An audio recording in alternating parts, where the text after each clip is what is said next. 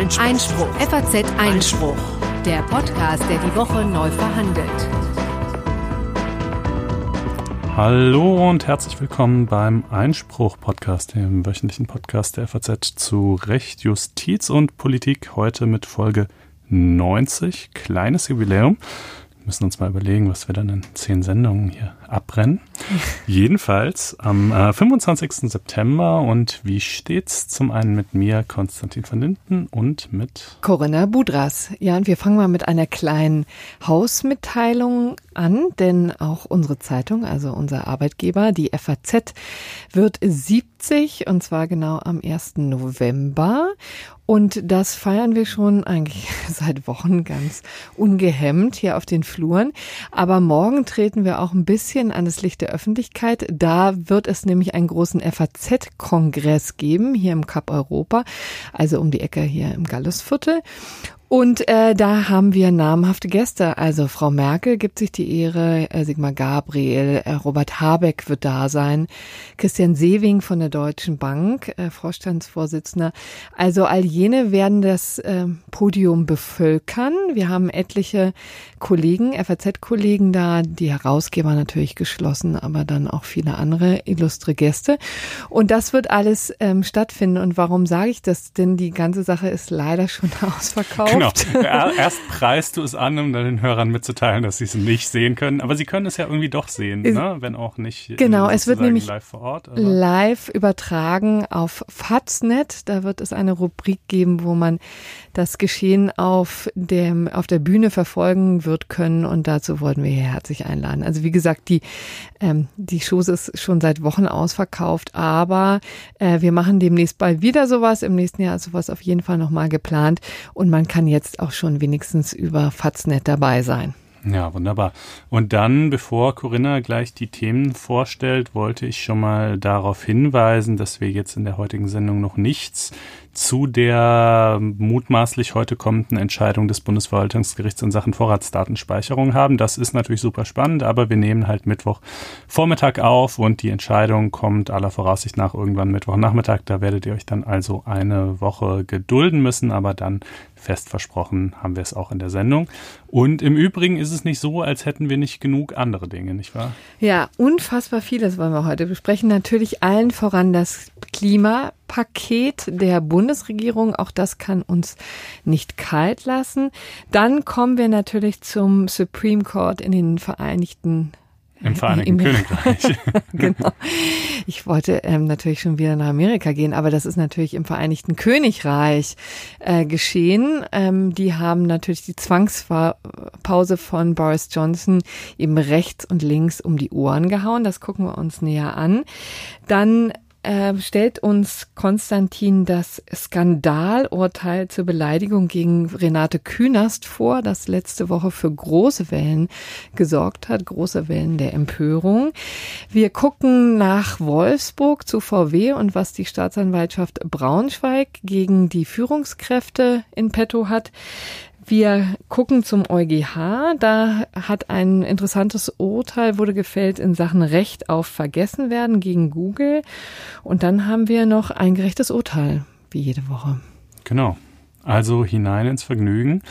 Äh, vielleicht zunächst mit dem Klimapaket, das nach langem Ringen und dann auch noch nächtlichem Verhandlungsmarathon ähm, Ende vergangener Woche nun endlich vorgestellt wurde. Ziemlich klimaktisch, weil quasi gleichzeitig zu den bisher größten Fridays for Future Protesten, die längst nicht nur von Schülern ähm, veranstaltet werden, sondern an denen überhaupt so ziemlich äh, ja alle gesellschaftlichen Gruppen irgendwie vertreten waren. Und ähm, man muss wohl, um das mal vorwegzunehmen, sagen, auf Begeisterung ist das, was die Bundesregierung da verkündet hat, nun gerade nicht gestoßen. Ja, das hast du schön formuliert.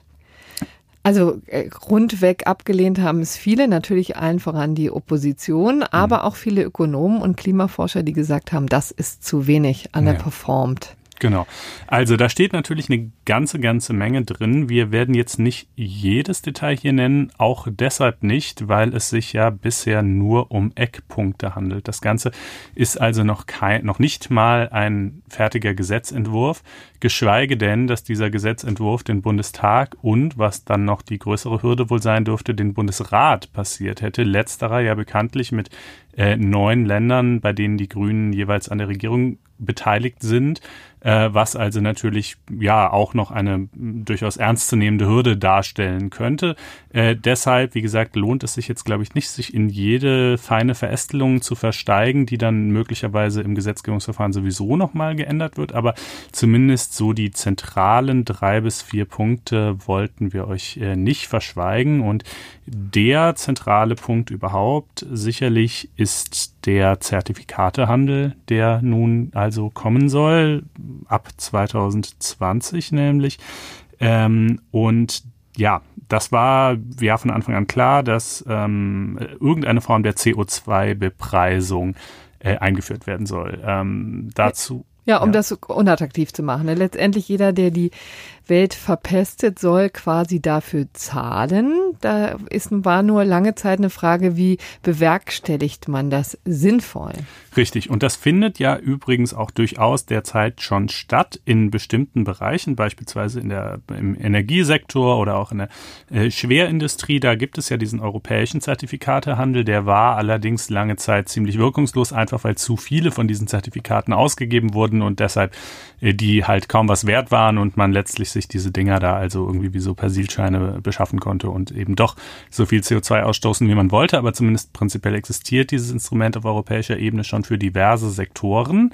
Und vielleicht kann man es einmal ganz konkret machen. Beim Flugsektor ist das ganz besonders virulent. Da ist das schon für innereuropäische Flüge ähm, also vorgeschrieben, dass die Fluglinien eben solche Zertifikate kaufen. Ne? Das wird dann, merkt der Fluggast eigentlich gar nicht. Der zahlt quasi einen kleinen Aufschlag. Das wird eben an den Gast äh, rübergereicht, ja, und der zahlt ein bisschen mehr, merkt er ihm gar nicht, im Grunde genommen gar nicht, weil die äh, Flugtickets sowieso so billig sind, ja, mhm. aber so funktioniert das jetzt schon im Flugbereich. Richtig. Und ähm, nun soll es also auf weitere Bereiche erstreckt werden, namentlich auf den Verkehr und äh, Gebäude, was so zwei, also Gebäude, Wärmegebäudebeheizung, äh, was eben zwei sehr große Posten beim Gesamtausstoß von CO2 sind. Denn Bekanntermaßen hat Deutschland seine Klimaziele, also die Gesamtreduktion von CO2-Ausstoß, jetzt unabhängig davon, aus welchen Sektoren sich das im Einzelnen speist,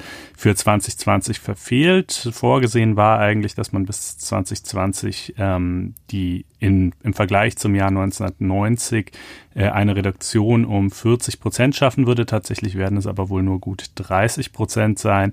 Äh, und bis 2030, also die nächste Wegmarke quasi, sollen es dann schon 55 Prozent sein. Da muss man sich also, nachdem man schon das erste Ziel gerissen hat, nun eigentlich umso mehr ins Zeug legen und eben auch diese bisher noch nicht dem Zertifikatehandel unterfallenden Bereiche nun mal entsprechend regulieren. Das geschieht auch, aber es geschieht sehr zögerlich. Äh, insbesondere was die Höhe des Preises angeht. Der soll nämlich im ersten Jahr gerade mal 10 Euro pro Tonne CO2 betragen. Ähm, das ist natürlich eine Größe, mit der man jetzt so intuitiv wenig anfangen kann. Mhm. Das kauft man ja selten im Supermarkt. So, was kostet das Gramm CO2 irgendwie so normalerweise, ne? Aber ähm, also es gibt natürlich ganz unterschiedliche Einschätzungen von Experten, was ein sozusagen die Untergrenze ist, ab der das irgendwie wirksam wird. Aber dass es tatsächlich 10 Euro wären, sagt eigentlich niemand, muss man, muss man, ja. glaube ich, in dieser Deutlichkeit so sagen. Ähm, üblicherweise hört man so 40 Euro, manche sagen auch 50 Euro. Äh, da ginge es dann mal so langsam los, dass das tatsächlich erfolgreich verhaltenslenkend wirken würde. Und um das, auch das mal sozusagen runterzubrechen, das würde zum Beispiel ein Aufschlag von drei Cent auf den Benzinpreis bedeuten. Ne? Das ist ein Beispiel, das jetzt immer rumwabert. Also um drei Prozent würde sich. Drei Cent. Ja, drei Cent mhm. äh, würde sich, Entschuldigung, drei Cent würde sich der Benzinpreis erhöhen, der ja sowieso wahnsinnig schwankt. Ne? Mhm. Ja, genau. Und übrigens muss mich korrigieren, das soll nicht 2020, sondern 2021 genau. losgehen mit diesem Zertifikatehandel. Dann soll dieser Preis bis zum Jahr 2025 steigen auf immer noch überschaubare 35 Euro. Und danach soll dann ja das Ganze so ein bisschen dem Markt überlassen werden, aber auch wieder nicht so richtig. Äh, dann wird nämlich angepeilt, dass sich in den Folgejahren nach 2025 der Preis dann zwischen 35 und 60 Euro pro Tonne CO2 bewegen soll. Ähm, das ist also das nun gefundene Modell. Die Alternative war eine CO2-Steuer ähm, als Laie fragt man sich so ein bisschen, was ist überhaupt der Unterschied? Letztlich führen doch wohl beide dazu, dass der Ausstoß von CO2 teurer wird. Ja, ist auch so. Ähm, ich glaube, so wie ich es verstanden habe, hat das Zertifikatemodell einerseits den Vorteil, dass es eine feinere Justage dem Staat ermöglicht, wenn es erstmal errichtet ist, weil man dann über den Preis dieser Zertifikate wohl irgendwie flexibler äh, steuern kann. Äh, es hat zugleich den Nachteil, dass es bürokratischer in der Ersteinrichtung ist. Ähm, und es hat aus politischer Sicht noch den Vorteil, dass es nicht den Namen Steuer trägt. Das klingt jetzt das sehr bescheuert. Äh, ja, aber tatsächlich, mhm. das ist eine Erwägung, die, glaube ich, durchaus real ist, dass man einfach sagen will, wir führen keine neue Steuer mhm. ein, sondern also ein Charme dieses Zertifikatehandels ist, dass man auch Einfluss nehmen kann als Staat auf die Menge, die auf dem Markt ist. Ja, also mhm. dass du tatsächlich eine Menge X dir vornehmen kannst und an deren ähm, an, an der richtest du dann den Preis aus. Ne? Bei der Steuer als solcher äh, weißt du nie, wie quasi die Lenkungswirkung ausfällt und ob tatsächlich die Leute dann auch die Sachen äh, ja einsparen, weil sie hm. die Steuer fürchten oder ob das einfach keinen Unterschied macht. Ja. Und äh, nun gibt es durchaus ähm, äh, Ökonomen, die sagen, am sinnvollsten wäre es gewesen, man hätte äh, die Steuer oder auch den Zertifikatehandel eingeführt mit einem höheren Startpreis und es im Übrigen dabei einfach belassen. So ist es aber keineswegs, sondern es gibt ein ganzes Bündel flankierender Maßnahmen, manche, die dem Klimaschutz weiterhelfen sollen, andere, die äh, eigentlich fast wieder in die Gegenrichtung gehen, äh, so ein bisschen, um soziale Härten auszugleichen. Ja, denn das ist natürlich immer das Spannungsfeld, äh, in dem sich die Bundesregierung bewegt. Ne? Also auf der einen Seite will man natürlich Klimaschutz, Schutz und auf der anderen Seite möchte man die Wähler nicht vor den Kopf stoßen. Das könnte sozusagen die gemeine Interpretation sein.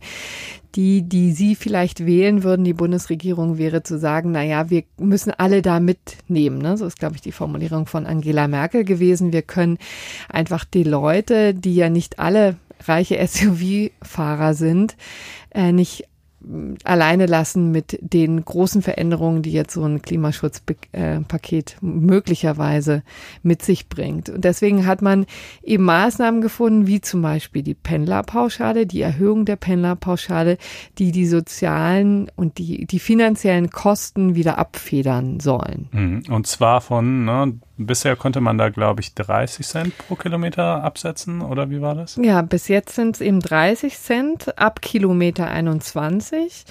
Ähm, und künftig sollen es eben 35 Cent sein. Da reden wir eben auch ab dem Jahr 2021. Mhm. So, und das ist natürlich ein ähm, jetzt nicht ganz eingängiger Mechanismus, die Pendlerpauschale. Sie wird ja auch Entfernungspauschale äh, genannt. Äh, da sind auch schon einige Spitzenpolitiker drüber gestolpert in den Über vergangenen Details, ja. äh, ähm, Tagen. Ja, da wollen wir aber auch nicht hämisch sein. Ich wüsste jetzt auch nicht, ob ich sozusagen im Bericht aus Berlin das so flüssig und äh, problemlos hinkriegen würde, das zu erklären, wie ich es jetzt mal versuche. Ja, denn äh, es ist eben, wie gesagt, äh, was eine zu einer Entlastung führen soll, ist die, die Fahrt zum Arbeitgeber, ja, also und zwar auch die längeren Fahrten, also alles, was weniger als 20 Kilometer ähm, da eine Rolle spielt, fällt gar nicht groß ins Gewicht. Das ist so eine, das wird dann unter der Werbungspauschale generell gefasst. Ja, da muss man gar nicht groß rechnen.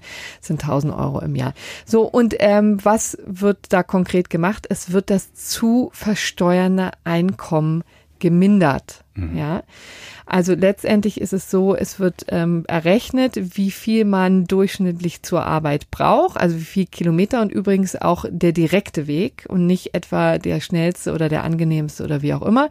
Der wird zugrunde gelegt, dann hat man, was weiß ich, 25, 30 Kilometer zum Beispiel hin und zurück und es wird pauschal zugrunde gelegt etwa 200, also 230 Arbeitstage. Und wenn man Homeoffice hat oder längere Zeit ausfällt, dann wird das natürlich abgezogen. Und daraus ergibt sich dann eben ein Betrag X, der von dem zu versteuernden Einkommen abgezogen wird. Also nehmen, nehmen wir mal an, man hat irgendwie ein, äh, eine, ein zu versteuerndes Einkommen von 12.000 Euro, dann wird, und man hat eine Entfernungspauschale, die bei 2.000 liegt, dann wird das abgezogen und eben nicht mehr die 12.000 Euro besteuert, sondern nur noch die 10.000 Euro und zwar mit dem Steuersatz, der für einen selber zu errechnen ist. Ne? Das bedeutet, dass natürlich die höheren Einkommen dafür, davon stärker profitieren, ja, weil mhm. sie meistens einen höheren Steuersatz haben. Okay. Ja.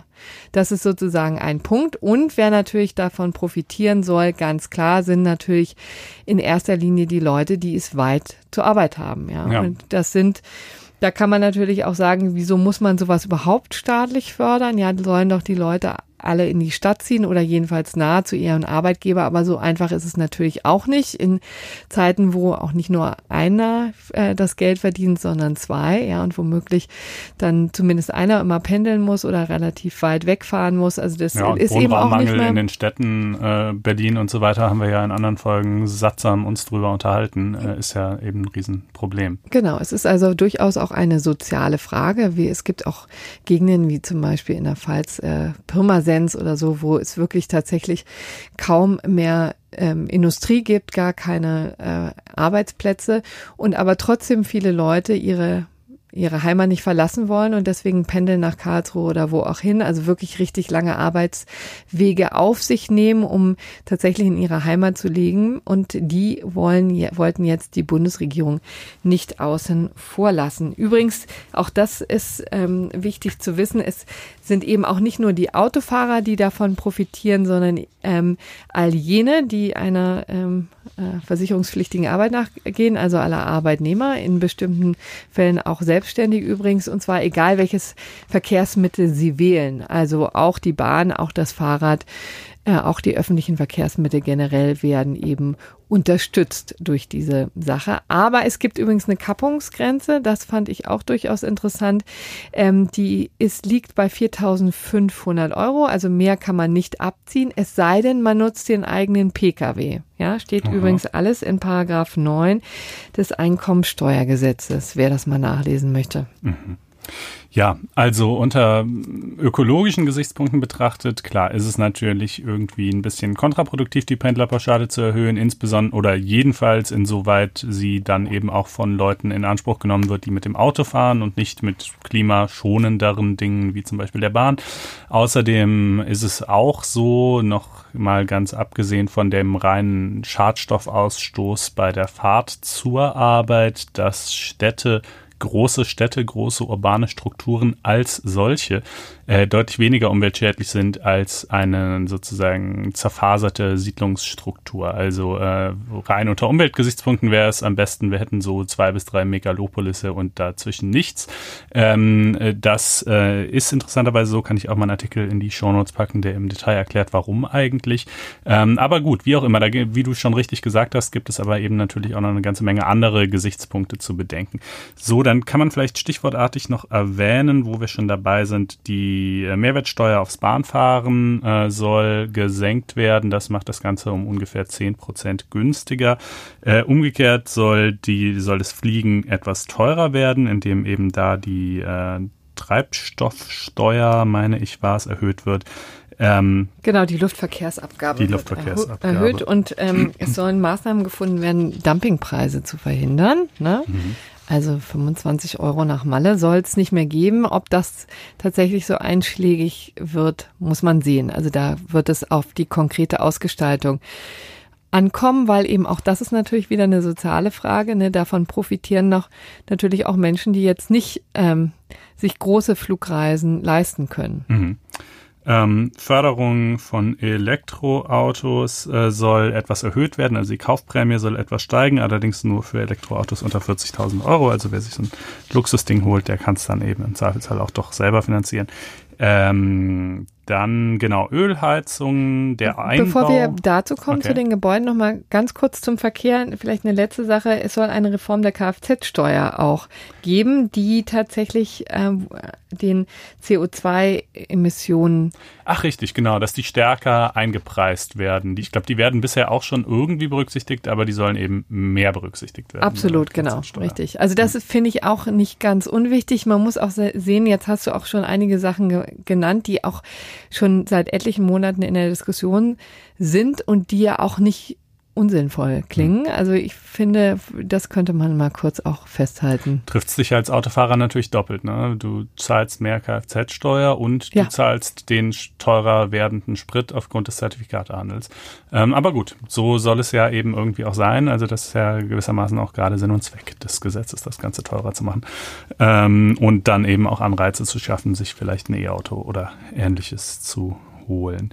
Ja, und dann war, genau, war ich eben schon ein bisschen vorausgeeilt, pardon, zu den Gebäuden. Auch genau. da sollen Dinge passieren. Ja, nämlich auch wirklich auch ähm, einiges, das ist in der öffentlichen Diskussion immer ein bisschen ja zu kurz gekommen, weil auch das natürlich eine dramatische äh, soziale Frage ist, ne? denn die, der Klimakiller Nummer eins ist tatsächlich die eigene Wohnung, muss man sagen, das Heizen, ja, die fehlende Dämmung, all das. Ähm, wir sitzen in riesigen äh, CO2 schleudern, muss man sagen. Und das soll sich jetzt ändern, ne? Mhm. Aber jetzt kannst du weitermachen mit deiner ja, Heizung. Ja, genau. Äh, ja, also Ölheizungen sind da natürlich ein Problem. Ähm, die soll, der Neueinbau von Ölheizungen soll ab 2026 verboten werden. Es sei denn, man kann nachweisen, dass eine klimafreundlichere Wärmeerzeugung in dem Gebäude nicht möglich ist, aus welchen Gründen auch immer und wie welche Maßstäbe auch immer dann da in der Praxis wohl zum Tragen kommen mögen.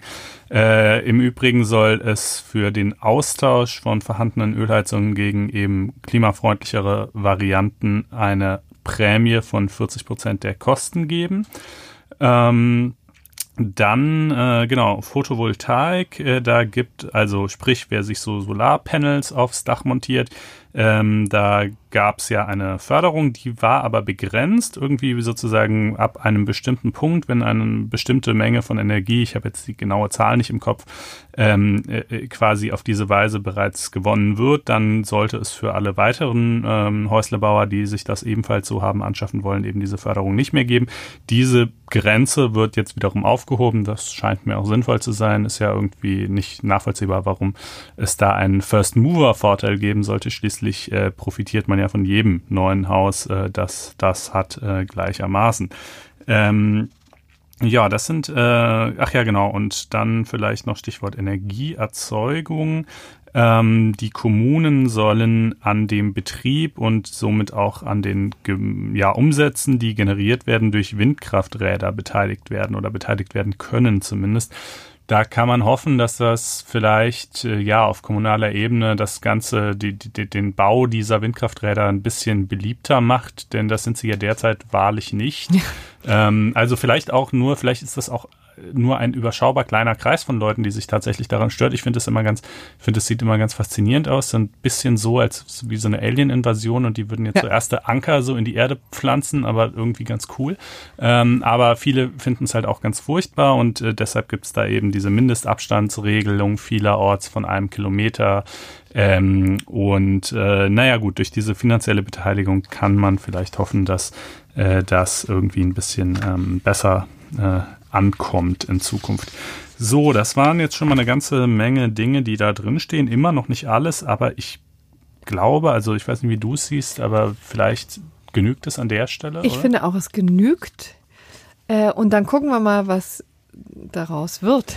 Genau, eben. Es wird nicht das letzte Mal äh, gewesen sein, dass uns das beschäftigt. Und nun kommen wir zu einer Sache, die uns wiederum nicht zum ersten Mal beschäftigt. Ja, das kann man wohl sagen. Also äh, Großbritannien und äh, der lange steinige Weg zum Brexit hat einen neuen Höhepunkt gefunden in der Entscheidung des Supreme Court, also des höchsten britischen Gerichtes. Ähm, das hat gestern, äh, also in einem fulminanten, in einer fulminanten Entscheidung Herrn Johnson in die Schranken gewiesen und Verfassungsgeschichte geschrieben. So heißt es aller Orten. Es ging einfach im Wesentlichen um ein, ja, die fundamentale Frage der Gewaltenteilung und welche Aufgabe eigentlich das Parlament zukommt, insbesondere in Krisenzeiten, wie wir sie jetzt sehen. Es war übrigens eine einstimmige Entscheidung. Auch das hatte eigentlich kaum jemand erwartet, dass da so deutlich der Marsch geblasen wird, aber so ist es eben passiert. Es sind übrigens 25 schön geschriebene Seiten, die man sich auch durchaus mal zur Gemüte ziehen kann, da, denn offensichtlich sind sie nicht nur an die Regierung gerichtet, sondern auch an das britische Volk und an alle, die es interessiert, denn es ist wirklich so verständlich und so eingängig geschrieben, dass die wirklich ein Zeichen setzen wollen und sich wahrscheinlich auch ähm, sicher sind, dass sie da weit mit zitiert werden in den nächsten Jahren. Davon kann man ausgehen. Ja. Und davon könnte sich manch anderes Gericht ein Scheibchen abschneiden, ja. ich mal sagen. Da kommen wir später wahrscheinlich auch noch dazu, ne, was mhm. den EuGH zum Beispiel angeht. So, vielleicht noch mal zur Vor Vorgeschichte, damit wir alle unsere Hörer mitnehmen. Ja, man muss ja heutzutage mal alle mitnehmen. Richtig. Ähm, es geht natürlich um die Zwangspause, die äh, Boris Johnson angeregt hatte, ja, die in der Nacht zum 10. September begonnen hatte und tatsächlich fünf Wochen gehen sollte bis zum 14. Oktober. Das hatte er angeregt, so ist so ein bisschen immer diese komische Formulierung.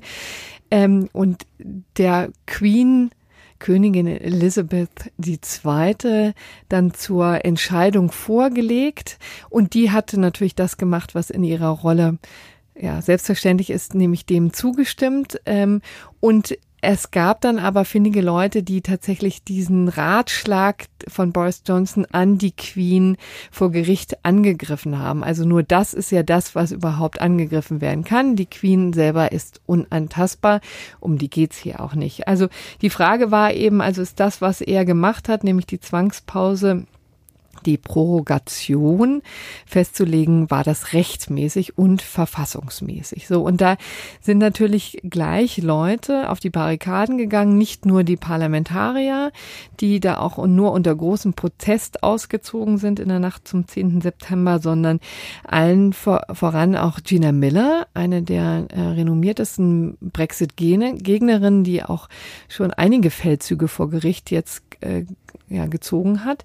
Äh, und die ähm, ist auch vor den High Court gezogen. Es gab aber auch noch andere Gerichte, die sich damit beschäftigt haben. Äh, wir hatten ja vergangene Woche oder nee, die Woche vor davor Woche. Ähm, das schottische Gericht auch nochmal zitiert, die da auch schon Einhalt geboten haben. Es gibt ja drei äh, Juri Jurisdiktionen in dem Vereinigten Königreich, nämlich äh, England, Wales, Schottland und Nordirland und alle drei Jurisdiktionen wurden mit dieser Frage äh, betraut, ja, aber das letzte Wort hatte natürlich jetzt der Supreme Court. Und die haben ziemlich unverblümt gesagt, also erstmal mussten sie die Frage klären, dürfen wir überhaupt entscheiden? Das hatte der High Court in London noch anders gesehen, hatte gesagt, das ist hier eine rein politische Frage, in die mischen wir uns nicht ein. Das hat jetzt ähm, der Supreme Court ganz anders gesehen und hat gesagt, selbstverständlich mischen wir uns da ein, müssen wir uns auch. Natürlich hat das politische Implikationen, das ist ja ganz klar, aber das gilt ja für viele Fragen, die wir zu entscheiden haben. Ja, also wo kämen wir dahin so ungefähr, wenn wir nur, weil das jetzt politisch ganz stark wirkt, ja, womöglich sogar die, das Schicksal des Landes entscheidet, wieso sollten wir uns da zurückhalten? Also das ist hier eine klar verfassungsrechtliche Frage, so haben haben Sie es formuliert. Ja, in der Tat. Aber an der Stelle möchte ich nur mal kurz einwerfen, dass das ja durchaus eine verbreitete Klage ist, dass die Gerichte zu viel Macht hätten, vielleicht auch immer mehr Macht erlangen würden und passenderweise äh, hatten wir da vor wenigen Wochen einen Beitrag in der Zeitung und auf FAZ Einspruch, der behandelte gerade die Kritik eines ehemaligen Mitglieds des britischen Supreme Courts, also mhm. jemand, der vielleicht in diesem Fall anders gestimmt hätte, wenn er noch aktiver Richter gewesen wäre, äh, der also das gerade beklagt und sagt, ja, natürlich äh, kreuzen sich diese beiden Staatsgewalten, das liegt schon in der Natur der Sache, aber es sei eben ein zu beobachtender Trend, dass die Machtfülle der Justiz übermäßig zunähme und ähm, gut, wie er in diesem Fall entschieden hätte, weiß man natürlich nicht, ja. aber man könnte sich vorstellen, dass es vielleicht anders gewesen wäre. Es ist jedenfalls ein interessanter Text und ich packe ihn mal in die Show Notes. Ja, und hier kann man ja sagen, also das würde ich, da würde ich den Supreme Court in Schutz nehmen und sagen, naja, die haben ja überhaupt nicht in, in der Sache entschieden, was den Brexit angeht. Ne? Also denn ob der Brexit kommt, wie er kommt, liegt selbstverständlich immer noch in der Hand von Boris Johnson und dem Parlament oder wem auch immer, wer immer an der Spitze des Landes steht in äh, einigen Wochen, wenn es noch brenzlicher wird, als ohnehin schon ist. Aber sie haben eben ganz klar äh, gesagt, man kann das Parlament in dieser Phase nicht ausschalten. Und zwar und auch nicht in diesem Maße, wie es Boris Johnson getan hat, also nicht für fünf Wochen sie komplett aus dem Feld zu schießen. Ja, sie haben im Grunde genommen gesagt, ähm, dann würde dem Parlament wichtige Kontrollfunktionen genommen, ja, und damit wäre die Regierung zu einer Führungsmannschaft geworden, quasi, die gar keine Rechenschaft ablegen muss, ja, und das ist sozusagen die Antithese von Demokratie Demokratie. Ja, so haben sie es in ihrem äh, in ihrer Entscheidung formuliert. An anderer Stelle übrigens haben sie auch das wunderbare Bild gebracht, sonst bliebe dem Parlament ja nichts anderes übrig, als die Tür des Stalles zuzurammeln, während das Pferd drinnen durchgeht. Ja, und Klammer auf, alles kurz und klein schlägt, ja, Klammer hm. zu, das ist jetzt meine Ergänzung. Aber ähm, so haben das die Richter gesehen und ziemlich unmissverständlich klar gemacht. Also das Parlament kann sofort weitermachen. Es ist so, als hätte es diese Zwangspause niemals gegeben. Da muss auch nichts aufgehoben werden oder so, also oder jedenfalls oder nicht neu einberufen werden, sagen wir so. Heute ab 12.30 Uhr, also tatsächlich, wir nehmen jetzt gerade auf um 11.36 Uhr, also in einer Stunde kommt das britische Parlament zusammen und dann geht die Chose weiter. Ja, das muss jetzt ein eher unangenehmes Gefühl sein für Boris Johnson, so in die erste Sitzung des Parlaments nach der rechtswidrigerweise von ihm verordneten Zwangspause zu gehen. Äh, wobei er es echt mit bemerkenswerter Gelassenheit äh, genommen hat gestern. Also, ja, er war ja in New York. Er war ne? in New York, genau, beim UN-Gipfel. Den haben wir gar nicht erwähnt, eben beim Klimapaket. Der fand natürlich auch noch statt, aber ähm, ist jetzt, war da vielleicht nicht so unmittelbar relevant. Äh, genau, jedenfalls, da hat Boris Johnson so ganz, ja, ja, so, also wirklich wirklich noch mit so ein paar Scherzchen das äh, entgegengenommen, diese Kunde, und natürlich gesagt, er hielt, fände die Entscheidung falsch. Es Aber es ist natürlich auch schwierig, wenn man zwischen Angela Merkel und äh, Donald Trump sitzt, ja, dann sich Schwäche ja, ja, zuzugestehen. Ja, ne? Ja. Das ist natürlich. Äh, Macht man nicht. Jedenfalls, ähm, zum einen gibt es jetzt viele, die sagen, aufgrund dessen muss er zurücktreten. Das finde ich im Ergebnis zwar auch, aber nicht aus diesem Grund. Also äh, sozusagen ähm, die Tatsache, dass er das angeordnet hat und das nun also für rechtswidrig befunden wurde, ist nicht unbedingt, würde ich sagen, ein Rücktrittsgrund, denn im Vorfeld äh, haben viele, ich möchte fast sagen, die meisten äh, Beobachter gesagt, es kann sehr gut sein, dass das rechtmäßig ist. Das war, auch wenn die Entscheidung jetzt einstimmig ausgegangen ist, war es aber alles ja. andere als äh, evident, dass er sich rechtswidrig verhalten würde. Es war evident, dass er sich nee. in einer Weise verhält, die man irgendwie unmoralisch findet. Das schon, aber, aber dass es rechtlich nicht in Ordnung wäre, das war nicht so klar. Na, ich glaube, sozusagen, was viele befürchtet haben, ist, dass einfach sich das Gericht für nicht zuständig erklärt, wie das der High Court ja schon gemacht hat und gesagt hat, hier können wir uns nicht einmischen. Äh, in der Tat, das war schon die Befürchtung. Aber dass es so nicht geht, finde ich, lag auf der Hand. Aber mhm. gut, ähm, ich sehe, was du meinst. Ja. Naja, äh, aber letztlich wären Neuwahlen natürlich trotzdem wünschenswert, einfach weil auch diese neueste Entwicklung genauso wie alles, was davor stattgefunden hat, eben einfach verdeutlicht, dass ja wie verfahren die die äh, Lage in Großbritannien ist und dass man irgendwie andere Mehrheiten brauchen wird und vielleicht auch abermals einen anderen Premierminister Klammer auf, wobei man keineswegs weiß, ob es bei Neuwahlen nicht wieder Johnson würde Klammer zu, ähm, äh, um irgendeinen Kurs zu finden, denn ist ja schön, dass das Unterhaus jetzt wieder zusammenkommen kann, aber äh, viel gewonnen in der Sache, in der Frage des Brexit ist damit nicht. Ich meine, das Unterhaus kam ja auch die letzten drei Jahre zusammen und es hat nichts gebracht. Äh, also ähm, ja, da darf man weiterhin gespannt sein, äh, ja. wie es nun weitergeht. Und das Problem ist eben natürlich, das haben wir hier ja auch schon dargestellt, Johnson kann ja nicht unilateral Neuwahlen auslösen und äh, das Unterhaus wiederum ähm, äh, äh, spricht gerade kein Misstrauensvotum aus, weil sie dazu zu gespalten sind und sich wiederum, also zumindest tun sie das nicht vor dem genau. jetzt drohenden 31. Oktober. Danach es geht eben aussehen. genau, um das vielleicht auch nochmal deutlich zu machen. Sie machen es natürlich deswegen nicht, weil ihnen sonst äh, quasi das das entgleiten würde, denn sie denn der Mechanismus ist ja wie folgt: ne? Es gibt ein Misstrauensvotum und wenn man wenn äh, Boris Johnson das verliert und sich auch keine Alternative findet, ja, dann wird das Parlament aufgelöst. Also dann findet und zwar ich glaube dann nach 14 Tagen. Ne? Ähm, und das heißt Neuwahlen sind zwingend, aber man hat eben dann auch keine Chance mehr tatsächlich äh, Einfluss jetzt auf die direkt auf die Verhandlungen einzunehmen und ähm, und man muss eben befürchtet, dass, befürchten, dass dann tatsächlich am 31. Oktober Großbritannien ohne Vertrag die Sache verlässt. Ne? Also im Grunde genommen möchte man diesen ganzen Mechanismus erst in Gang setzen, wenn klar ist, dass die Frist verlängert wird. Aber das muss Boris Johnson oder der Prime Minister ähm, dann auch erstmal beantragen. Und es ist natürlich offensichtlich, dass das ganze Dilemma auch daran liegt, dass äh, Jeremy Corbyn, also der Oppositionsführer, offensichtlich keine geeignete Gegenfigur ist, also nee. die man genauso ideenlos, führungsschwach ja. seinerseits also irgendwie. Ja. Wenn man eine gute Alternative hätte, ja, dann wäre die schon längst installiert. Das muss man auch mal konstatieren. So, das also zum Brexit und Großbritannien und der Verfassungskrise da drüben.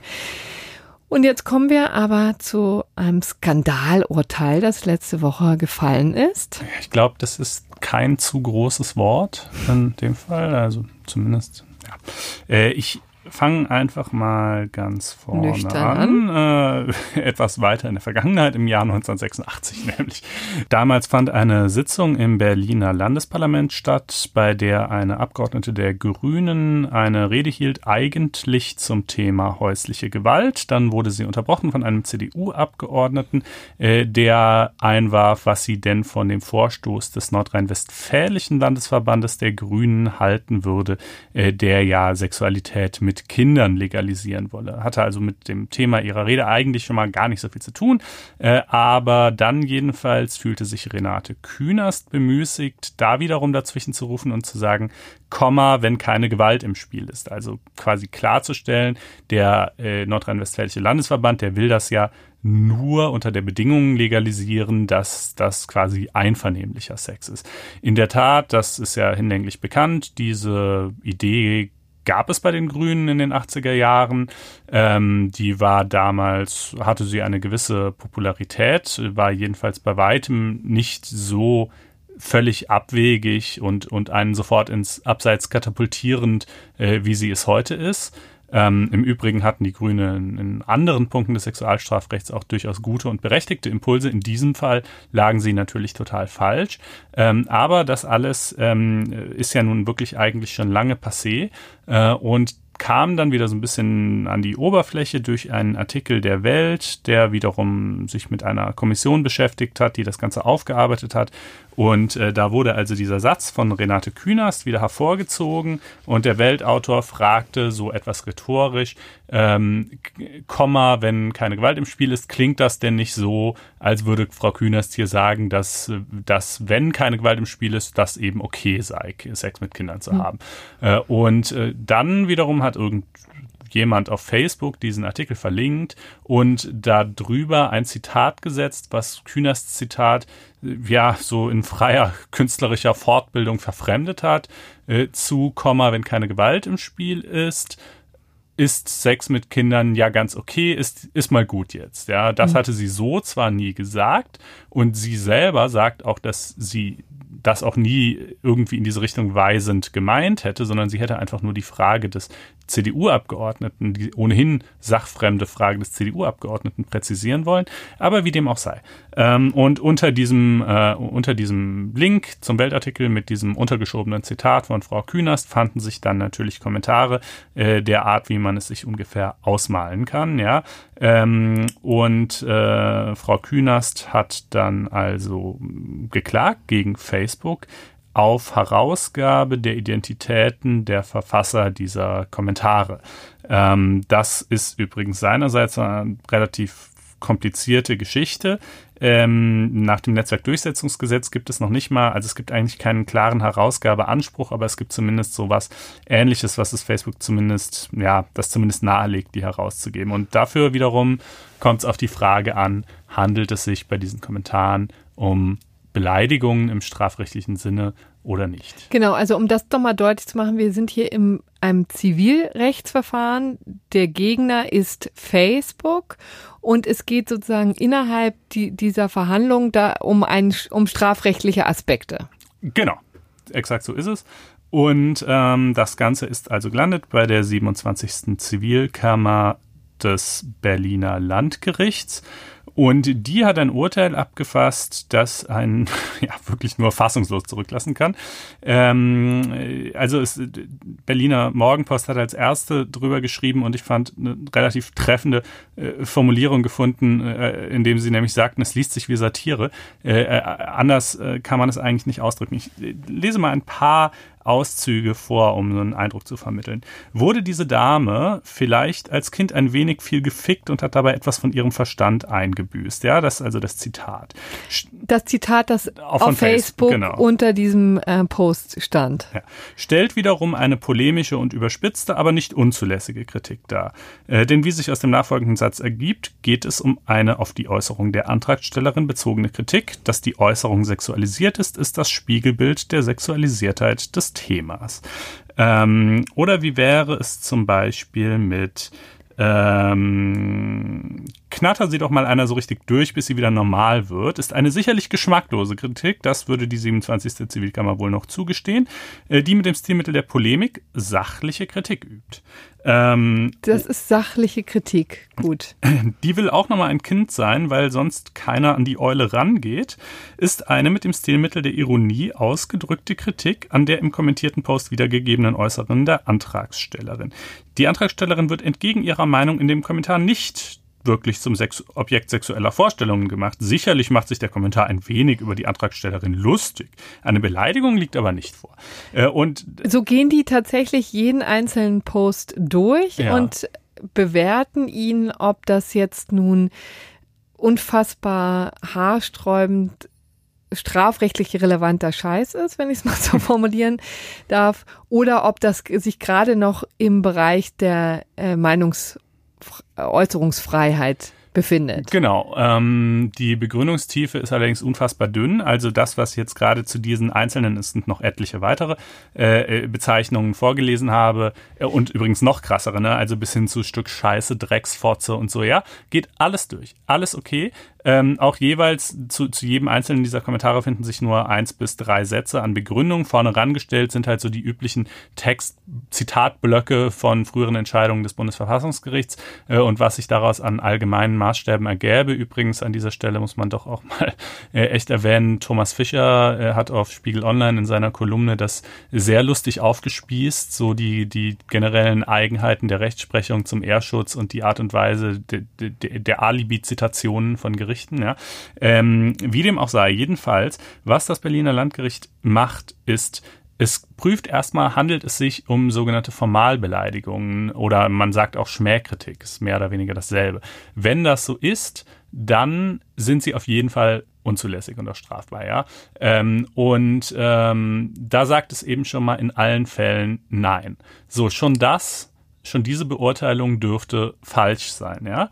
Man wird vielleicht bei, sagen wir mal, sowas wie, die ist geisteskrank, könnte man vielleicht noch sagen, das ist möglicherweise keine Formalbeleidigung, weil das zwar natürlich auch schon irgendwie harsh ist, aber es soll ja noch so zum Ausdruck bringen, dass quasi die Vorstellungen, die, die Ansichten, die Renate Künast hier angeblich, muss man ja sagen, das kommt ja noch obendrein hinzu, aber angeblich vertreten würde oder vertreten habe im Jahr 1986, dass die falsch seien und deshalb sozusagen geisteskrank das weiß, noch einen gewissen Sachbezug auf vielleicht, ja. Äh, Drecksfotze, sorry, sehe ich nicht mehr den Sachbezug, ja.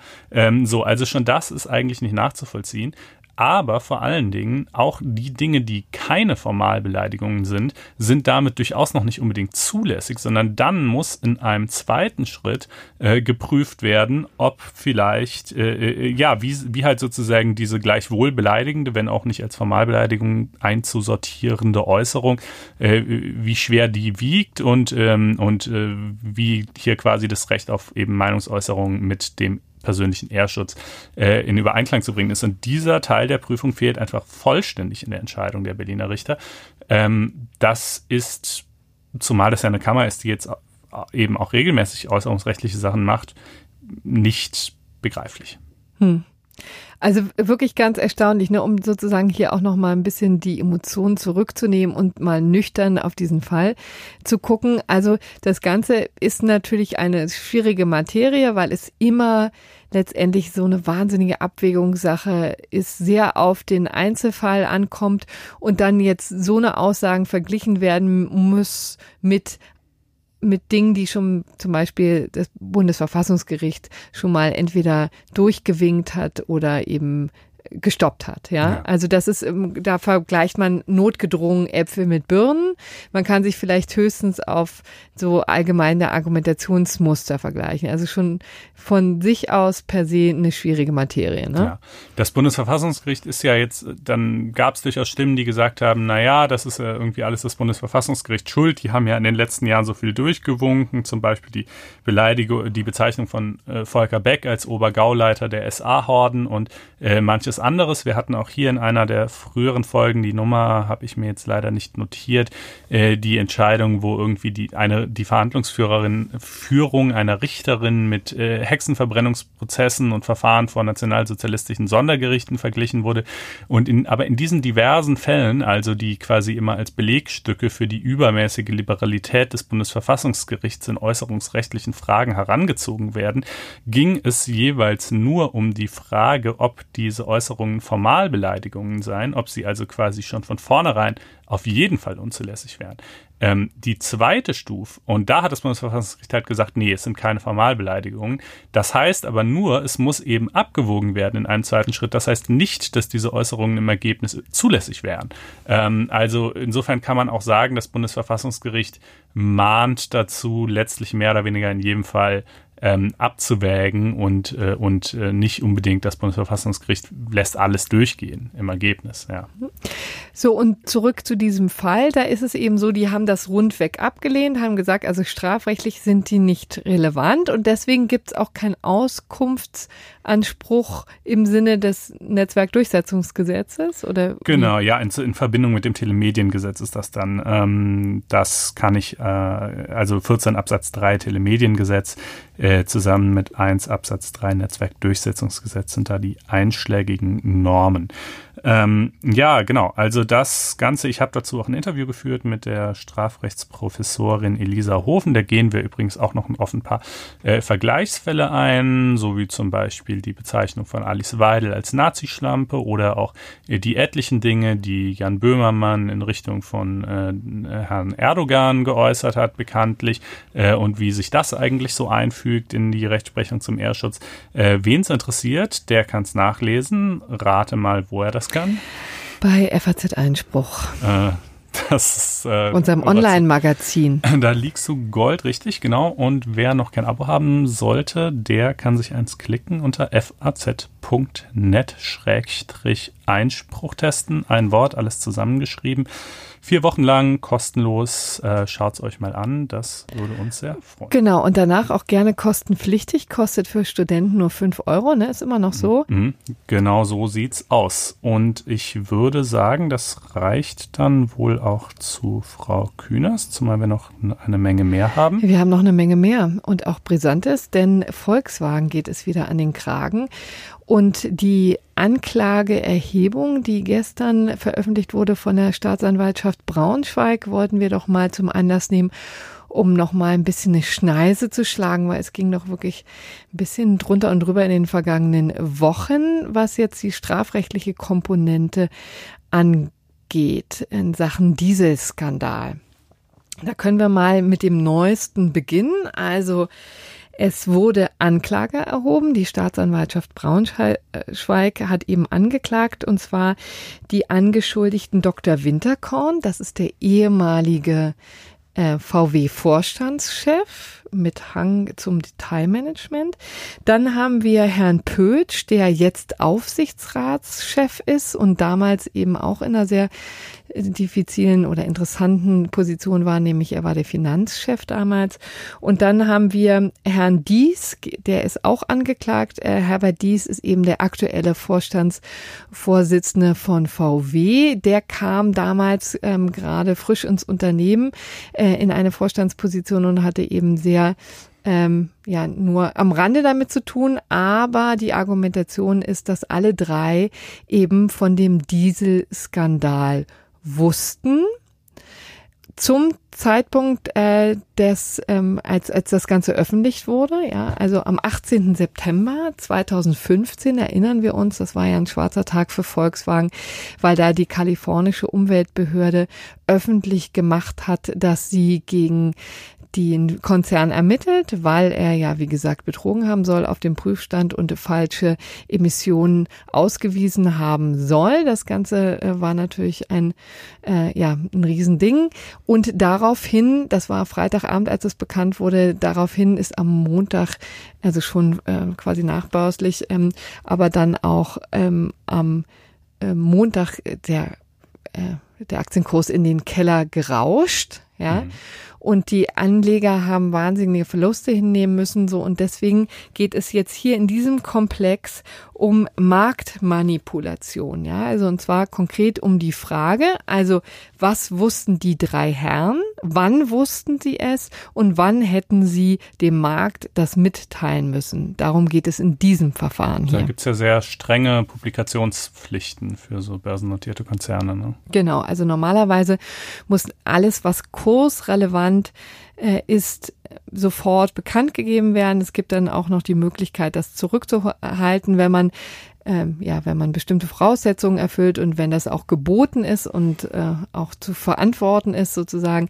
das ist immer ein bisschen schwierig, aber der Grundsatz ist eben nach dem äh, Wertpapierhandelsgesetz, dass man eben sofort kursrelevante Informationen öffentlich macht. So, und jetzt geht es in diesem Verfahren darum, wer wusste wann was. Und da sind die zum Ergebnis gekommen, dass ähm, Herr Winterkorn, Martin Winterkorn, inzwischen wurde er vom Hof gejagt, ist eben also nicht mehr Vorstandsvorsitzender ähm, schon im Mai 2015, also etliche Monate im Vorfeld, davon wissen konnte, gewusst hat. Und ähm, bei den anderen war das ein bisschen später jeweils, ich glaube im Juli. Aber Fakt ist jedenfalls, dass alles noch ähm, erheblich viel früher als eben jener 18. September 2015 stattgefunden hat innerhalb von VW. Und dieses Verfahren muss man trennen also das wäre übrigens äh, der Knaller an diesem Verfahren ist jetzt, dass mit Herrn Dies ein aktueller Vorstandsvorsitzender betroffen ist und mit Herrn Pötsch der aktuelle Aufsichtsratvorsitzende. Das heißt, wir haben quasi die beiden wichtigsten Manager dieses äh, Konzerns, die sich einem eine Anklage stellen müssen, ja, auch ob die durchgeht, ja, ob es überhaupt zum Verfahren kommt, ob es überhaupt zu einem Urteil kommt, ist natürlich überhaupt noch nicht klar, aber die Anklage ist jetzt in der Welt. Das heißt, es könnte gut sein, dass die beiden sich jetzt bald auf der Anklagebank im Gericht wiederfinden, wiedersehen werden und äh, von da aus ihre Geschäfte leiten müssen. Das ist eine ziemlich delikate Konstellation. Ist auch nicht das erste Mal, dass das passiert ist. Josef Ackermann als Vorstandsvorsitzender der Bank, äh, der Deutschen Bank, hat ja monatelang vom Gerichtssaal aus die Geschicke der Bank geleitet, ja, also es ist durchaus möglich, aber es ist natürlich ein Kuriosum, ja.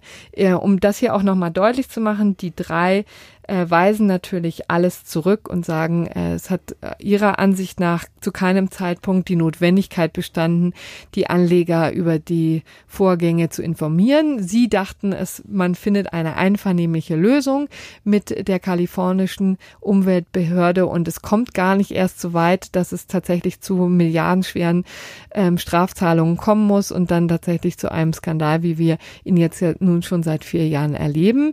Und für sie kam sozusagen die Veröffentlichung der kalifornischen Umweltbehörde völlig überraschend an jenem Freitagabend.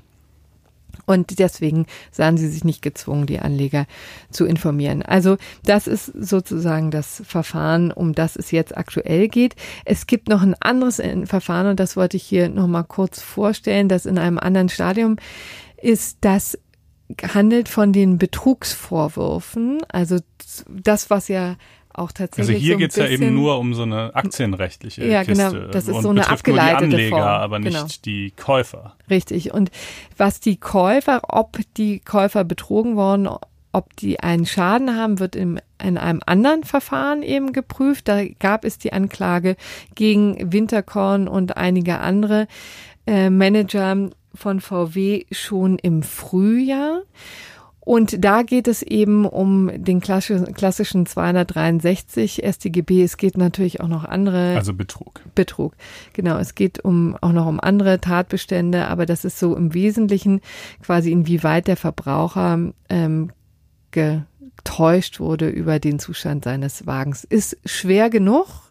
Das hat man daran gesehen, dass das Landgericht Braunschweig jetzt vergangene Woche übrigens eingeschritten ist und gesagt hat, hier muss die Staatsanwaltschaft nochmal nacharbeiten. Da sind wir in einem anderen Stadium. Da ist die Anklage im Frühjahr schon erhoben worden. Jetzt sind wir im Zwischenstadium, also da, wo sich die äh, das Landgericht anguckt, ob es das Verfahren überhaupt zulässt. Und die haben, und das war ein ziemlicher Paukenschlag, gesagt, so wie es jetzt ist, sind wir noch nicht überzeugt. Das Ganze muss noch sich äh, muss noch genauer unterfüttert werden von der Staatsanwaltschaft. Da wird es etliche, womöglich also Gutachten noch geben ähm, müssen, die zeigen, ob tatsächlich diese, nicht nur ob diese Defeat-Devices, also diese Schummelsoftware verbaut wurde, sondern ob die tatsächlich auch in den Einzelfällen zum Tragen kommt. Also das könnte nochmal eine riesige Nummer werden und sehr anstrengend für die Staatsanwaltschaft. Umso bemerkenswerter, dass sie jetzt in diesem Verfahren nur eine Woche später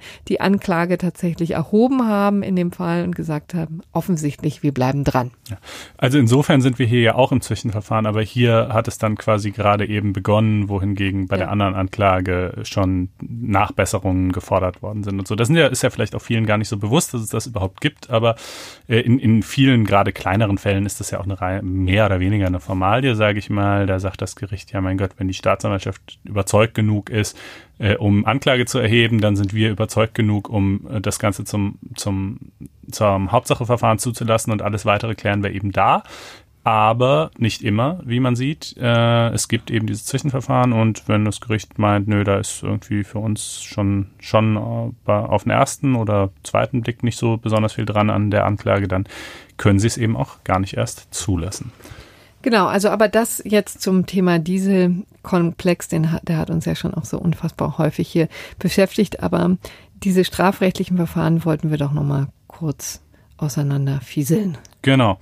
Und kommen dann zum Europäischen Gerichtshof, ähm, der eine Entscheidung, die er schon im Jahr 2014 erstmalig gefällt hat, nun fortentwickelt hat. Es geht um die Entscheidung zum Recht auf Vergessenwerden. Damals 2014 hatte jemand aus Spanien gegen Google Spain, also die spanische Google-Tochter, geklagt. Äh, er möchte bitte dass bestimmte Links aus den Suchergebnissen nicht mehr auftauchen und zwar solche, wo es um, wo eben Geschichten stehen, äh, die irgendwie eine frühere Insolvenz von ihm, meine ich, betreffen. Und ähm, der, das Ganze ging eben, wie gesagt, hoch zum EuGH. Der EuGH hat gesagt, ja, in der Tat, diesen Anspruch gegen Google gibt es ähm, und damit das Recht auf Vergessenwerden aus der Wiege gehoben. Das war ja vorher keineswegs selbstverständlich, dass es einen solchen Anspruch geben würde, denn äh, man könnte ja sagen, wenn diese Veröffentlichungen denn rechtswidrig sind, äh, wenn das überhaupt so sein sollte, dann kann sich derjenige ja gegen die Seitenbetreiber richten, wo diese Geschichten tatsächlich stehen. Ähm, und Google ist ja quasi nur ein völlig neutraler Archivar des Internets, äh, der da sozusagen keine eigenen Wertungen vorzunehmen hat und auch nicht Anspruch genommen werden kann. Aber das muss man natürlich zugestehen. Das klingt in der Theorie immer so schön, mit dem kannst du ja gegen die Seite direkt vorgehen, aber in der Praxis ist das halt mitunter schwer bis unmöglich. Entweder steht diese Seite, vielleicht wird die vielleicht irgendwo von den Fidschi-Inseln aus betrieben oder sonst irgendwas. Äh, oder es ist auch, je nachdem, worum es sich handelt, eine solche Vielzahl von Seiten, dass du also schon allein aufgrund dessen nicht hinterherkommst.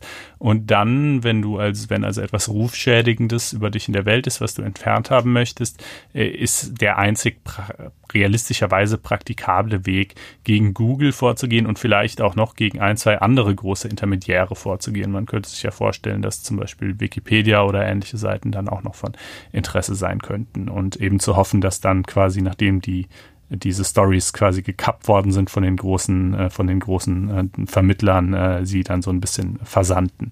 Ähm, gut, also jetzt jedenfalls hat der EuGH zwei Folgeentscheidungen getroffen.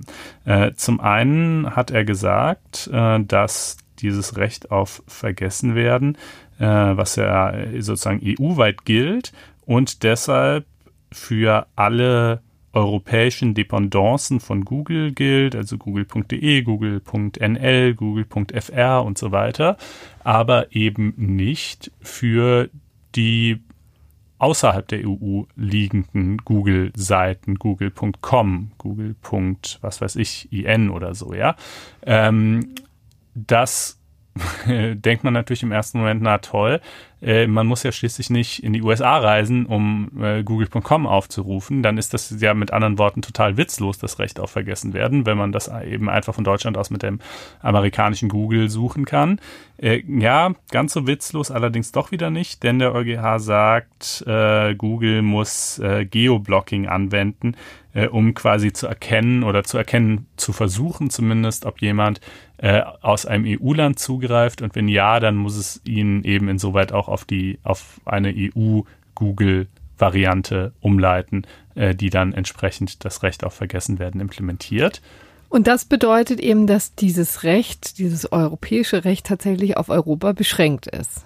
Ne? Ja, genau. Es ist auf, also das ist eben so ein bisschen der Konflikt. Einerseits mm, erhebt man natürlich mit dem, gerade mit dem Datenschutzrecht, was ja so ein europäisches Projekt ist, sage ich mal, was in Europa irgendwie besonders stark betont wird und äh, wo die EU irgendwie auch stolz drauf ist. Einerseits hebt man da, äh, damit natürlich so einen gewissen auch internationalen Anspruch, insofern, dass man sagt, egal wo ihr euren Konzernsitz habt oder wie auch immer, solange man euch halt hier in Europa erreichen kann und ihr hier tätig seid, äh, unterfallt ihr auch unserem Regime. Andererseits, wenn man jetzt aber natürlich gesagt hätte, ähm, ihr müsst es wirklich überall aus allen Google-Suchergebnissen löschen, überall auf der Welt, dann hätte man natürlich auch die Informationsfreiheit von Leuten, die tatsächlich in Amerika leben, äh, insoweit beschränkt. Ja, äh, das war also so ein bisschen schwieriger Zwischengang. Ich finde eigentlich diese Variante mit dem Geoblocking ganz überzeugend. Es stimmt zwar natürlich, dass man das umgehen kann mit einem VPN oder ähnliches, ja, also dass man Google quasi vortäuschen kann, man säße in den USA, obwohl man es nicht tut, ähm, aber realistischerweise, wie viele Leute machen das denn? Hm. 0,1 Prozent, maybe, ja. Also, wenn du halt aus den äh, deutschen Google-Suchergebnissen gelöscht bist, dann bist du für den absolut überwältigenden Großteil der deutschen Bevölkerung eben auch tatsächlich über Google nicht mehr auffindbar. Ähm, das finde ich also eigentlich einen überzeugenden Kompromiss, so dass man halt gleichzeitig nicht in die Informationsrechte äh, von ganz Bürgern ganz anderer Länder eingreift, wo es ein solches Recht auf Vergessenwerden eben schlechterdings nicht gibt, was ja irgendwie auch übergriffig wäre. So, das ist also die, das eine Urteil und das ähm, zweite betrifft dann die äh, Frage, ja, äh, wann hat man denn das Recht auf Vergessenwerden so konkret? Ja, also das äh, ist ja ist ja nicht so, dass man einfach alles löschen lassen könnte, was einem persönlich nicht in den Kram passt. Und das ist ja auch immer der große Vorwurf gegen dieses rechtliche Institut, dass es zu einer äh, Geschichtsklitterung führen würde, zu einer persönlichen Imagepflege.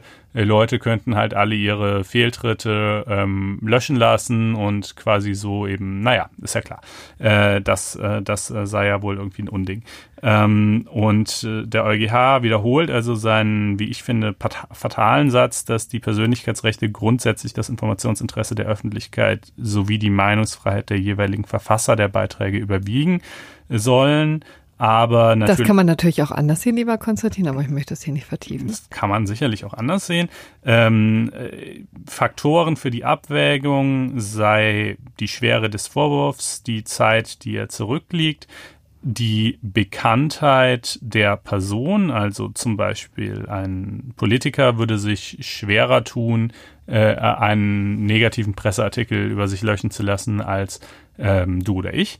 Ähm, und äh, spezifisch für Gerichtsverfahren, weil das natürlich oft eine Rolle spielt. Das war hier eben auch bei den Vorlagefällen so. Da ging es unter anderem um eine Ermittlung wegen irgendwie ähm, Sexualdelikten und so. Das will man natürlich nicht, wenn der eigene Name gegoogelt wird, wird dass sowas dann auftaucht. Ja, ähm, da sagt er also ähm, das Gesamtbild, äh, also grundsätzlich sind überholte Informationen zu Gerichtsverfahren äh, zu löschen. Also zum Beispiel, wenn, äh, sagen wir mal, jemand freigesprochen worden ist, ähm, dann ist, sind die Artikel über die Anklageerhebung oder vielleicht auch über ein erstinstanzliches Urteil, wo er, sagen wir mal, wird in der ersten Instanz verurteilt, aber in der zweiten freigesprochen, über das erstinstanzliche Verurteilung zu löschen. Aber nicht proaktiv, ne, um das mal deutlich zu machen, weil da hätte Google tatsächlich viel zu tun. Genau, ne? da käme man ja überhaupt nicht mehr hinterher. Sondern auf Antrag und äh, dann aber relativ problemlos. Und ne? dann ist das, ich, das ist ja auch eine klare Marschrichtung, ne, zu sagen, alles, was überholt ist, weg. Genau. Auch wieder mit einer gewissen Einschränkung bei prominenten Personen. Da soll es ausreichen, dass die das aktuellste Ergebnis ganz oben steht. Also Beispiel Jörg Kachelmann. Ähm, da müssten jetzt nicht alle Artikel über die Anklage wegen äh, eben, naja, ist ja hinlänglich bekannt, Vergewaltigung gegen ihn gelöscht werden, aber Google müsste dafür Sorge tragen, dass äh, äh ganz am Anfang, wenn man ja Kochel, Kachelmann Vergewaltigung sucht, eben steht, dass er freigesprochen worden ist. Ähm, das dürfte im Übrigen hier vermutlich ohnehin der Fall sein, weil die Google-Suche ja äh, ohnehin, äh, also das ist ja neben dieser persönlichkeitsrechtlichen Dimension auch einfach eine Frage von Relevanz. In der Regel möchte man ja sowieso das aktuellste Ergebnis haben und nicht was, was irgendwie zig Jahre vorher mal stattgefunden hat. Ähm, aber jedenfalls äh, hat das so zu sein, sagt der EuGH. Ähm, und damit man sich mal eine Vorstellung von der Dimension des Ganzen äh, machen kann, also seit Mai 2014, seit dieser ersten Entscheidung, mit der das quasi ähm, ja, geschaffen wurde, das Recht auf Vergessenwerden, äh, hat es äh, EU-weit 846.000 Anträge auf Auslistung aus den Trefferlisten gegeben. Ähm, davon 139.000 aus Deutschland und ungefähr knapp die Hälfte der Anträge hat Erfolg. Ähm, Findest du das jetzt viel oder wenig? Tja, das habe ich mich auch gefragt. Ich weil gemessen an den Suchtreffern, ja, mhm. ist das natürlich Ja, wenig. aber die Frage ist ja eher, wie viele Leute tauchen namentlich mit kompromittierenden Geschichten auf überhaupt, weißt du? Also äh, viele Namen kannst du ja auch googeln und es kommt einfach gar nichts oder es kommt nur deren Facebook-Seite oder irgendwas. Ja, das ist schon erstaunlich, äh, dass das heutzutage Kreis, noch gibt, ja. Ja, und aus dem Kreis der, also ich meine, nicht jeder hat ja mal in irgendwelchen Presseartikeln äh, ist äh, gestanden. Ähm, und äh, naja, also jedenfalls, äh, wer sich für all die Gründe interessiert, aus denen dieses Recht auf Vergessen werden äh, eine hochproblematische Geschichte ist, der sei abermals auf FAZ Einspruch verwiesen, wo jetzt gleich, nachdem wir den Podcast aufgenommen haben, äh, ich einen Beitrag einstellen werde von Winfried Feil. Das freut mich sehr, dass auch er mal als Gastautor für uns schreibt.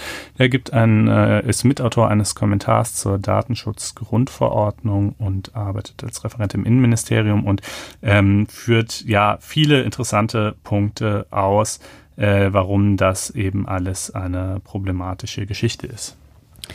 Gut, dem möchte ich auch gar nichts beifügen. Ja, genau. Und kommen wir jetzt zum gerechten Urteil, gell? Äh, ich würde sagen, wir kommen zum gerechten Urteil. Da geht es mal wieder um Nachbarschaftsrecht und deswegen auch Nachbarschaftshilfe. freut mich ja immer sehr, wenn es so lebensnah ist. Wie im richtigen Leben. Ja. Ja. Ähm, ging es um die Frage, also zwei, zwei Nachbarn haben sich gestritten. Wieso muss ich dann eigentlich immer lachen? Das ist ja eine total ernste Angelegenheit. Ja, es geht nämlich um drei Birken.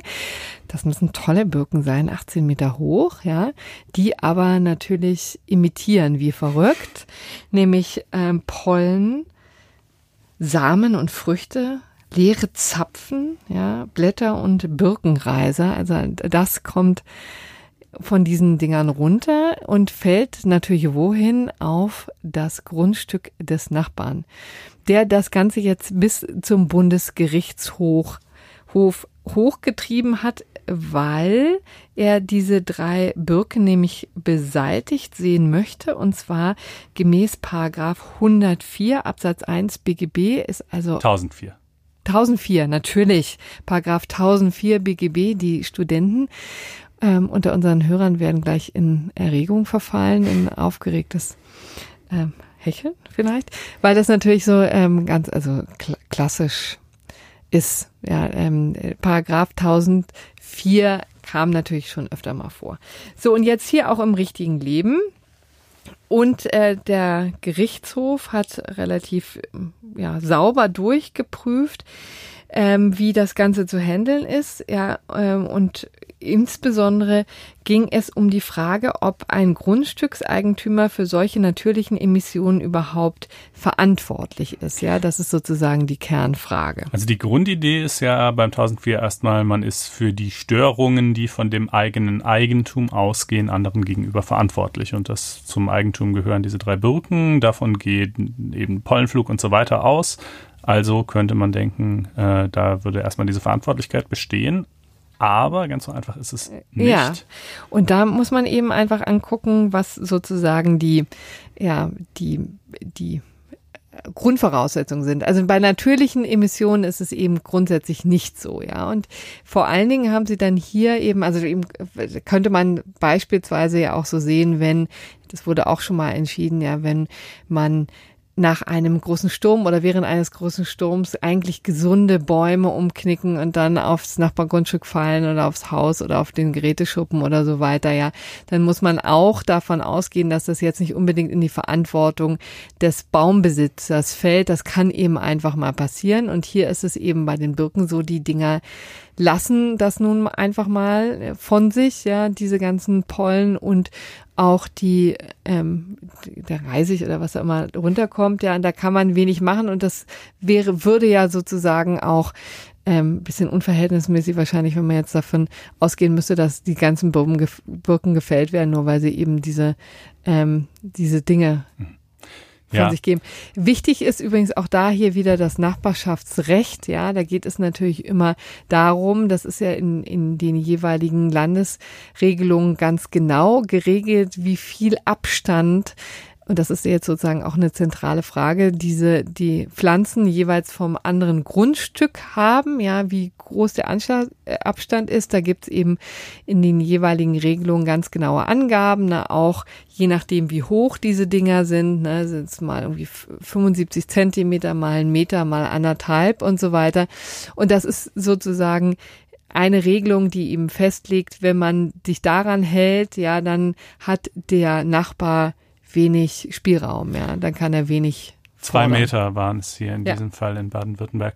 Ja, genau. Also der BGH vollzieht quasi eine normative Begrenzung der grundlegenden Verantwortung nach 1004 BGB, indem er sagt, äh, solange diese Abstandsregeln eingehalten sind, kann man eben nicht davon sprechen, dass der Eigentümer der Bäume für das Zeug verantwortlich wäre, was da runterkommt. Und das war noch ein bisschen, das ist jetzt wieder etwas für Feinschmecker, aber das war ja noch schwierig, weil es im EGBGB, mhm. was ja so ein bisschen so das Verhältnis des bürgerlichen Gesetzbuchs zu, ähm, ja, zum einen äh, bei Kollisionen mit, mit äh, dem Recht anderer Länder oder aber auch mit dem Recht der Bundesländer regelt, da steht halt eigentlich sinngemäß drin, ähm, die Landesgesetzgeber könnten bestehende Ansprüche nicht nachbarschaftsrechtlicher Art nicht beschneiden. Äh, aber da sagt der BGH halt, naja, der wird hier ja nicht beschnitten, sondern der besteht quasi einfach von vornherein nicht, weil einfach eine Verantwortlichkeit nicht gegeben ist, solange diese die Abstandsgrenze eingehalten ist. So in etwa verstehe ich die Pressemitteilung. Genau. Und äh, der Ausgleichsanspruch besteht deswegen eben nicht. Also der, die Klage wurde abgewiesen. Der Mann wollte tatsächlich 230 Euro im Monat dafür, dass da drei Birken ihre Sachen abwerfen. Also das war der Hilfsantrag, glaube ich. Na, am liebsten wollte er einfach, dass ja. die Birken weg sind und alternativ 230. Ja, ja, aber wenn du natürlich Allergiker bist, dann äh, unter drei so Riesendinger und zwei Meter Abstand sind ja nix bei einem 18 Meter hohen Baum, äh, dich also quasi Tag und Nacht einhüllen in so einen Pollennebel, dann verstehe ich schon, dass das echt unangenehm ist. Das ist übrigens kann. ein interessanter Aspekt. Ich hab, bin immer davon ausgegangen, dass es übrigens ein Allergiker ist. Ich habe das jetzt in der Pressemitteilung nicht gefunden, hm, nee, aber ähm, das war, ich weiß nicht, irgendwo werden wir es sicherlich schon her, äh, herhaben, aber das war, kam noch sozusagen erschwerend hinzu. Ja. Ne? Also der BGH schreibt ja noch, das muss man vielleicht auch erwähnen, die, die Belastungen werden zwar erheblich, aber er sagt auch, wenn sie also noch größer wären, wenn sie ganz außergewöhnlich hoch wären, dann könnte möglicherweise anderes gelten. Wann das nun also der Fall sein soll, ist natürlich die ganz andere Frage, kann man jetzt wahrscheinlich pauschal schlecht beantworten, ähm, aber im Zweifelsfall eher selten. Hm, also die Birken können bleiben und es muss auch nichts bezahlt werden. Mhm. Monatlich 230 Euro, das ist wirklich auch eine Hausnummer. Aber das fanden wir durchaus gerecht. Also wir haben natürlich großes Mitleid mit dem Mann und natürlich ist es ähm, ja auch schwierig, wenn man so, solch eine Frage nicht über den Zaun hinweg klären kann, sondern nur über Karlsruhe hinweg. Ja, es kann gut sein, dass das jetzt auch künftig nicht viel die Atmosphäre zwischen den beiden verbessert, ja. Aber letzten Endes, ich meine, wo kommen wir denn dahin? Ja. Ja. ja. Scheint uns doch irgendwie recht zu sein. Ja. Also das war's für diese Woche.